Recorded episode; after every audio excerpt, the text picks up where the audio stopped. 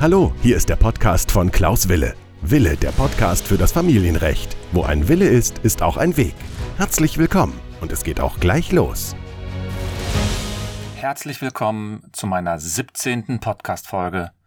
Mein Name ist Rechtsanwalt Wille und ich freue mich, dass ihr wieder dabei seid. Heute geht es um ein sehr emotionales Thema, nämlich um das Thema Kuckuckskinder, Scheinväter und die rechtlichen Folgen. In dieser Folge betrachte ich also die Situation von Vätern, die zwar von Gesetzes wegen als Vater anerkannt sind, aber stellt sich später heraus, dass sie nicht der biologische Vater sind. Am Ende dieser Podcast-Folge sollt ihr also einen Überblick darüber haben, wie die derzeitige Rechtslage ist, insbesondere für Scheinväter. Was ist zum Beispiel mit heimlichen Vaterschaftstests? Wie sind die Unterhaltsansprüche? Und was ist mit der Vaterschaftsanfechtung. All das erwartet euch heute. Vielleicht als kleine Einführung. Der Vater eines Kindes ist im, ist im Gesetz sozusagen definiert, wie er festgestellt wird. Entweder er ist zum Zeitpunkt der Geburt des Kindes mit der Mutter verheiratet, also spricht der Ehemann, oder er hat seinerseits die Vaterschaft anerkannt, das kann er zum Beispiel beim Jugendamt machen, oder es gibt ein gerichtliches Verfahren, in dem die Vaterschaft festgestellt wurde. Das Gesetz legt also fest, wer der rechtliche Vater ist.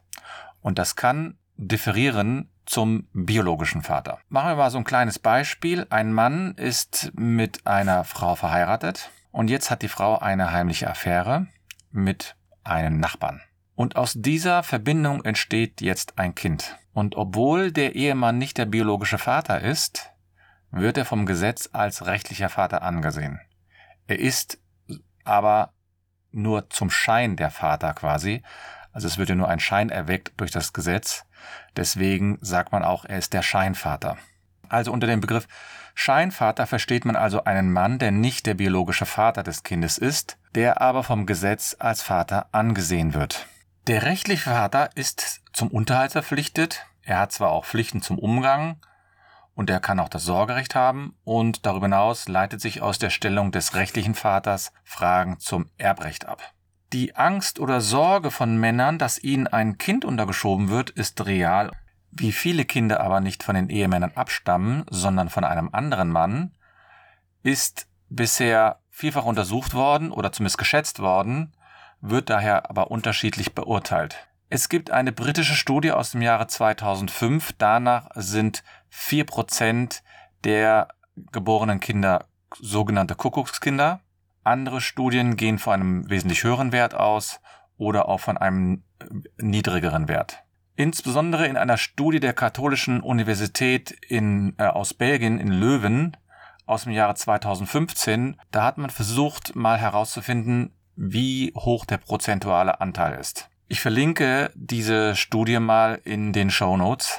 Und es hat sich herausgestellt in dieser Studie, dass nur zwei Prozent der Kinder Kokoskinder sind. Aber man muss natürlich trotzdem überlegen, selbst wenn man davon ausgeht, dass nur zwei Prozent der in einem Jahr geborenen Kinder Kokoskinder sind, dann ist das trotzdem eine sehr große Zahl. Nach der Auskunft des Statistischen Bundesamtes in Deutschland aus, für das Jahr 2019 sind im Jahr 2019 778.000 Kinder geboren.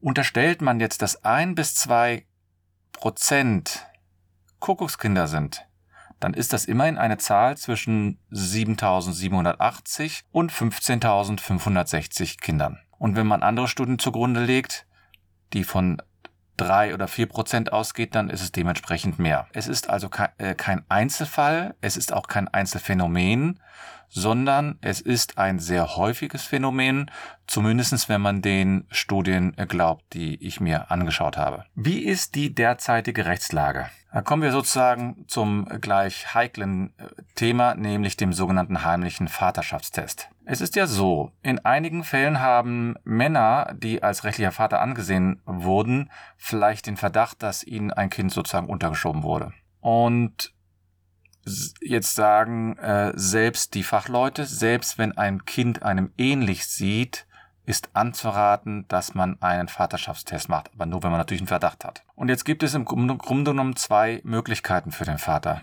Die eine Möglichkeit ist, er macht einen Vaterschaftstest mit der Erlaubnis der Mutter. Die zweite Möglichkeit ist, dass er einen Vaterschaftstest macht, aber ohne Zustimmung der Mutter, das heißt einen heimlichen Vaterschaftstest. Und dabei muss sich der Vater natürlich bewusst sein, dass wenn er jetzt zu der Mutter geht und einen Vaterschaftstest anfordert, dies natürlich zumindest den Dach, äh, den Dach, den Verdacht impliziert, dass die Mutter mit einem anderen Mann eine Affäre gehabt hat oder eine Beziehung. Und daher sind natürlich, sind einige Väter vor einigen Jahren dann dazu übergegangen, um die Diskussion zu vermeiden, lieber einen heimlichen Vaterschaftstest einzuholen. Ja, wie sieht das aus mit den heimlichen Vaterschaftstests? Darf man die überhaupt machen? Das war eine lange Zeit sehr umstritten in der Rechtsprechung, bis der, äh, der Bundesgerichtshof mit zwei Urteilen aus dem Jahre 2005 entschieden hat, dass man eine Vaterschaftsanfechtung nicht darauf stützen kann, dass ich quasi auf Grundlage eines heimlich eingeholten DNA-Testes festgestellt habe, dass man selbst nicht der Vater ist. Damit hatte der BGH auch eine sehr lange Diskussion beendet und hat damit dem heimlich, den heimlichen DNA-Test eine Absage erteilt. Danach entspann eine große Diskussion in der Rechtsprechung ähm, und aber insbesondere in der Politik. Und natürlich wurde als Begründung unter anderem das Persönlichkeitsrecht des Kindes genannt. Das Persönlichkeitsrecht, so zumindest die Rechtsprechung, geht in solchen Fällen dem Recht des Vaters auf Kenntnis seiner Vaterschaft vor. Da wurden dann einige Grundrechte genannt, zum Beispiel Artikel 2 Absatz 1 Grundgesetz. Und weil hier die Zustimmung der Mutter nicht vorlag und die Mutter diese Zustimmung auch nicht gegeben hat, in solchen Fällen war es dann so, dass ein Vaterschaftstest nicht eingeholt werden konnte. Zum damaligen Zeitpunkt war es aber so, man konnte auch kein Vater, man konnte auch keinen Anspruch auf Einholung eines Vaterschaftstests irgendwie geltend machen. Es war damals einfach nicht möglich. Das wurde erst später eingeführt, da komme ich gleich nochmal drauf. Auf Grundlage dieser BGH-Entscheidung, die ich genannt habe, an dem festgestellt wurde, dass ein heimlich eingeholter DNA-Test ähm, unwirksam ist oder zumindest rechtswidrig ist und nicht beachtet werden kann, hat dann die Regierung, hat dann damals reagiert und hat zumindestens den Anspruch auf Einholung eines Vaterschaftstests ähm, in das Gesetz mit aufgenommen. Die, der heimlich eingeholte Vaterschaftstest an sich ist zwar jetzt nicht strafbar, das ist jetzt kein Verbrechen, aber ein heimlich eingeholter Vaterschaftstest wird in Deutschland mit einem Bußgeld von bis zu 5000 Euro geahndet. Also ist das kein billiges Vergnügen. Es gibt zwar im Ausland die Möglichkeit, dass man einen DNA-Test heimlich machen kann, aber in Deutschland wäre das dann nicht verwertbar. So, wie ich ja schon sagte, es gibt eine, es gibt also jetzt eine rechtliche Norm auf die Einholung eines Vaterschaftstests. Für diejenigen, die es interessiert, das ist ein Paragraph 1598 Buchstabe A in dem BGB, das ist das bürgerliche Gesetzbuch. Und es gibt diese Möglichkeit. Und da kann also sozusagen zur Klärung der Abstammung eines Kindes kann der Vater jeweils von der Mutter und das Kind oder die Mutter jeweils von dem Vater und das, und das Kind oder das Kind auch jeweils von Mutter und Vater verlangen, dass es eine genetische Abstammungsuntersuchung gibt und die jeweiligen anderen El Eltern oder Familienteile dieser Untersuchung zustimmen. Das heißt, es wird dann eine DNA-Probe entnommen, also dieser Eingriff soll dann auch geduldet werden. Man kann natürlich auch, falls das einer der Beteiligten verweigert, die Einwilligung sich vom Familiengericht holen. Das ist dann ein normal, ist ein gerichtliches Verfahren und das Familiengericht kann das nur in Ausnahmefällen ablehnen. Aber kommen wir zu dem ähm, heimlich eingeholten Vaterschaftstest, denn man muss natürlich wissen, ein Vaterschaftstest ist natürlich in gewisser Weise eine Voraussetzung dafür, dass sich auch die Vaterschaftsanfechtung erfolgreich durchführen kann. Denn wenn ich der Meinung bin, dass ich nicht der Vater eines Kindes bin,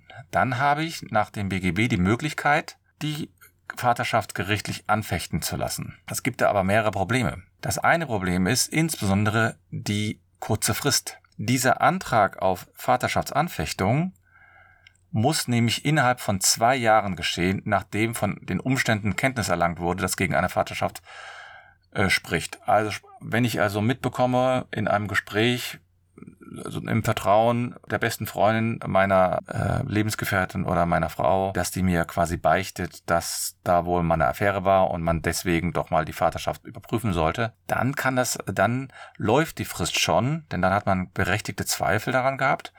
Und wenn man zu lange wartet, so zwei Jahre gehen relativ schnell rum. Und man muss natürlich trotzdem auch begründen, warum man die Vaterschaft anzweifelt. Einfach zu sagen, ja, ich glaube, ähm, meine Frau könnte einen Seitensprung gehabt haben, kann das aber nicht näher ähm, begründen, dann wird so ein Anspruch abgelehnt. Insbesondere so, es wird dann häufig in den Verfahren dann mit mit der Ähnlichkeit des Kindes argumentiert.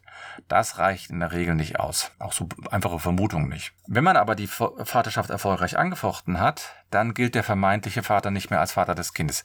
Ich hatte schon mal in einer Podcast-Folge über die Vaterschaftsanfechtung, insbesondere auch über die Frist gesprochen, deswegen vertiefe ich das heute nicht. Es ist nur so, wenn man die, wenn man die Anfechtungsfrist versäumt, dann bleibt man der Vater mit allen Rechten und Pflichten, insbesondere natürlich auch mit den Unterhaltspflichten. Und dann komme ich dann gleich zum nächsten Teil, nämlich zum sogenannten Unterhalt. Es ist ja so, man lebt dann mit der, mit der Familie zusammen und dann versorgt man natürlich das Kind auch. Und wenn wir also uns die Situation vergegenwärtigen, dass der Mann die Vaterschaft wirksam angefochten hat, und jetzt stellt sich für einen Mann heraus, dass er nicht der Vater ist und er hat das Kind versorgt, dann möchten einige Väter die Versorgungsleistungen, also sprich Unterhalt, zurückfordern.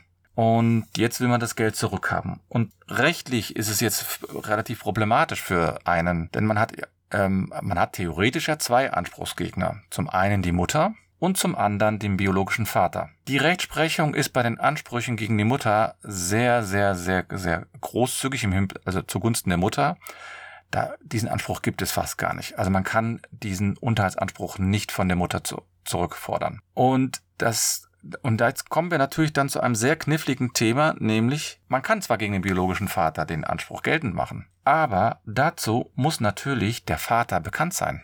Wenn die Mutter jetzt nur gebeichtet hat, ja, ich hatte mal eine Affäre und daraus ist ein Kind entstanden, dann bedeutet das ja nicht, dass ich genau weiß, wer das ist. Ich muss ja als möglicher Scheinvater, muss ich ja geltend machen, wer genau mein Anspruchsgegner ist. Und das ist gar nicht so einfach. Und da entspinnt, entspinnt sich natürlich eine große Diskussion, wie komme ich an die Informationen, wer der biologische Vater ist. Also mit anderen Worten kann jetzt der sogenannte Scheinvater von der Mutter verlangen, ihm Auskunft über den biologischen Vater zu geben. Und diese Frage ist zum Teil wirklich hitzig und meines Erachtens auch berechtigt emotional geführt worden, weil der Scheinvater sich natürlich betrogen fühlt.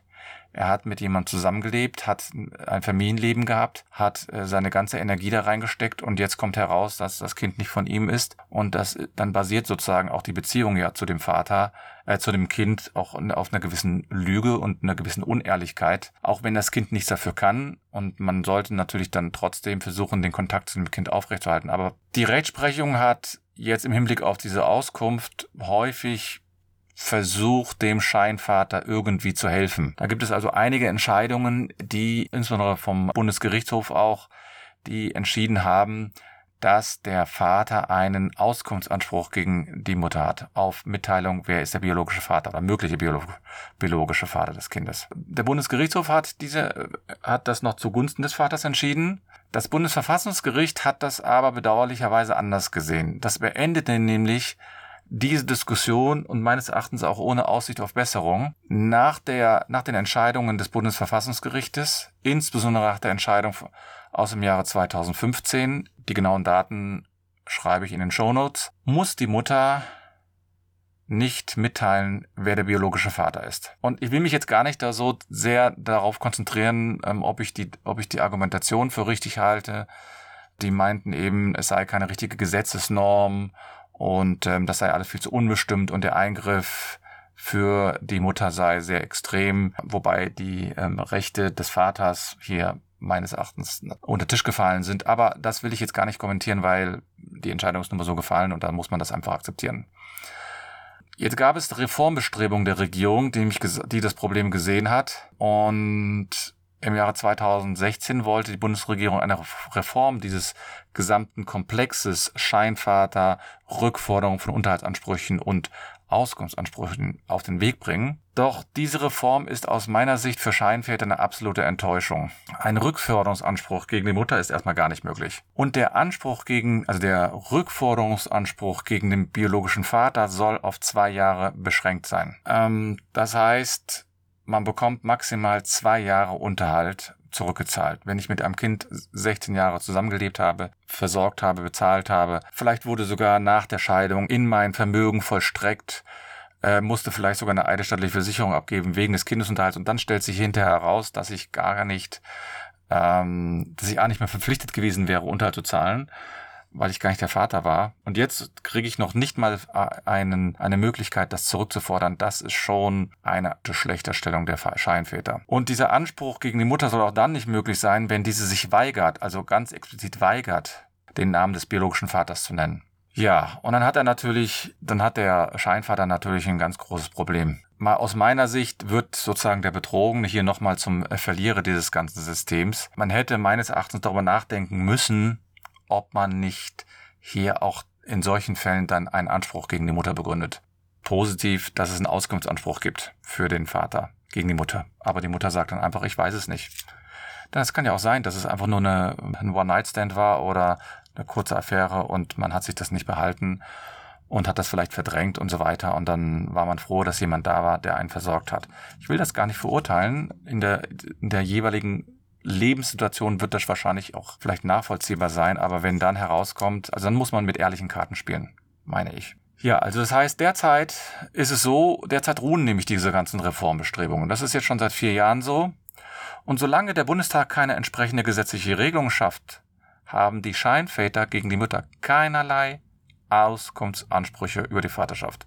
Nichts, gar nichts. Und das ist natürlich ein, meines Erachtens, ein sehr unbefriedigender Zustand. Und aus meiner Sicht hat natürlich das Bundesverfassungsgericht damals im Jahr 2015 da, ähm, ich sage es mal, auch nicht dafür gesorgt, dass die Regierung da viel früher eine Reform, eine Reform in die Wege setzt. Und das geht ja auch noch weiter, äh, wenn man nicht mehr noch mal weitergeht, ähm, Unterhalt. Jetzt stellen wir uns also vor, es kommt, ähm, man hat den nach, also man war verheiratet, man wurde jetzt, man muss jetzt noch noch nachehelichen Unterhalt zahlen. Und da kann es unter Umständen sein, dass man trotzdem nachehelichen Unterhalt zahlen muss, denn der Ehebruch an sich wird von der Rechtsprechung nicht als Grund angesehen, um den Unterhaltsanspruch, den nachehelichen Unterhaltsanspruch auszusetzen oder auszuschließen. Das ist zwar ein Fehlverhalten, aber die Rechtsprechung verlangt hier in diesen Fällen immer etwas mehr, noch irgendeinen Faktor. Wobei ich natürlich der Meinung bin, wenn aus diesem aus dieser Ehe dann der sozusagen der Faktor ähm, Kind entstanden ist, dann muss darf überhaupt gar keine Diskussion darüber entstehen. Das wird mittlerweile auch so von der Rechtsprechung gesehen. Der Bundesgerichtshof hat das im Jahr 2012 dann so entschieden, dass das äh, verschweigte Ehefrau jetzt ihrem Mann das, das Kind, was während der Ehe geboren wurde, möglicherweise nicht von dem Ehemann abstammt, dann soll das ein Verwirkungstatbestand sein. Aber die Rechtsprechung ist einheitlich. Nur ein Jahr vorher hat das Oberlandesgericht aus Brandenburg genau das Gegenteil entschieden. Die haben nämlich gesagt, aus ein, so ein einmaliges Verhal Fehlverhalten, also sogar wenn man eine, ähm, wenn man sozusagen einen One-Night-Stand mit einem anderen Mann hatte und daraus entsteht ein Kind, dann reicht das nicht für den Unter Ausschluss des Unterhaltes. Und da komme ich dann sozusagen auch zum Überblick, zum, was zurzeit die Rechtsprechung und die, ähm, die Möglichkeiten für die Scheinväter sind. Also erstens die Anfechtungsfrist für die Vaterschaft, die beträgt nur zwei Jahre. Das ist schon mal relativ kurz. Dann, der Scheinvater hat keinen Auskunftsanspruch gegen die Mutter, um herauszubekommen, wer der biologische Vater ist. Nach der jetzigen Rechtsprechung des Bundesverfassungsgerichts und nach der Gesetzeslage hat der Scheinvater keine Möglichkeit. Und dann kann er natürlich auch keinen Anspruch geltend machen, wer der ähm, auf Rückzahlung des Unterhaltsanspruchs. Den gezahlten Unterhalt kann der Scheinvater nicht von der Mutter zurückfordern. Also es gibt absolute Ausnahmefälle, aber die können wir jetzt mal ignorieren. Und die kann das sogar dann nicht zurück, also er kann das sogar dann nicht von der Mutter zurückfordern, wenn sie selbst sich weigert, die Informationen über den Vater herauszugeben. Und letztlich muss man sagen, kennt der Scheinvater den Namen des biologischen Vaters nicht, dann kann er den Unterhalt überhaupt nicht zurückfordern und bleibt darauf sitzen. Das ist eine bittere Lebenserfahrung für die für diese Person. Man darf in diesem Zusammenhang auch nicht die Kinder vergessen. Ja, ich habe jetzt eine lange Podcast-Folge nur über die Scheinväter gemacht.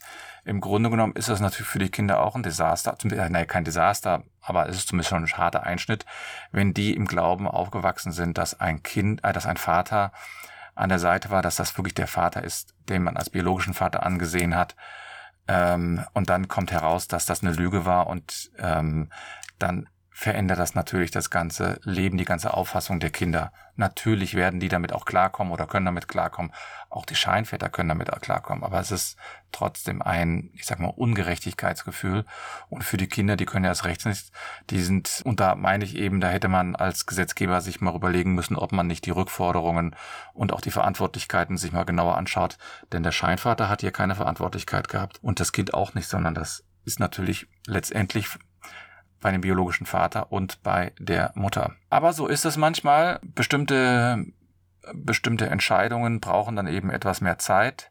Ich ähm, werde das Ganze natürlich sehr genau beobachten und werde da auch meine Meinung nicht äh, verbergen, auch meine Enttäuschung zurzeit nicht über diese Reform verbergen und ähm, hoffe zumindest, dass ihr so ein bisschen einen Überblick bekommen habt, Diejenigen, die jetzt selbst persönlich davon betroffen sind, denen wünsche ich wirklich viel Kraft und viel Stärke und hoffe, dass ihr aus dieser Podcast-Folge so ein bisschen was mitgenommen habt. Ähm, in den Show Notes habe ich natürlich wieder meine Internetadresse www.anwalt-wille.de aufgeführt.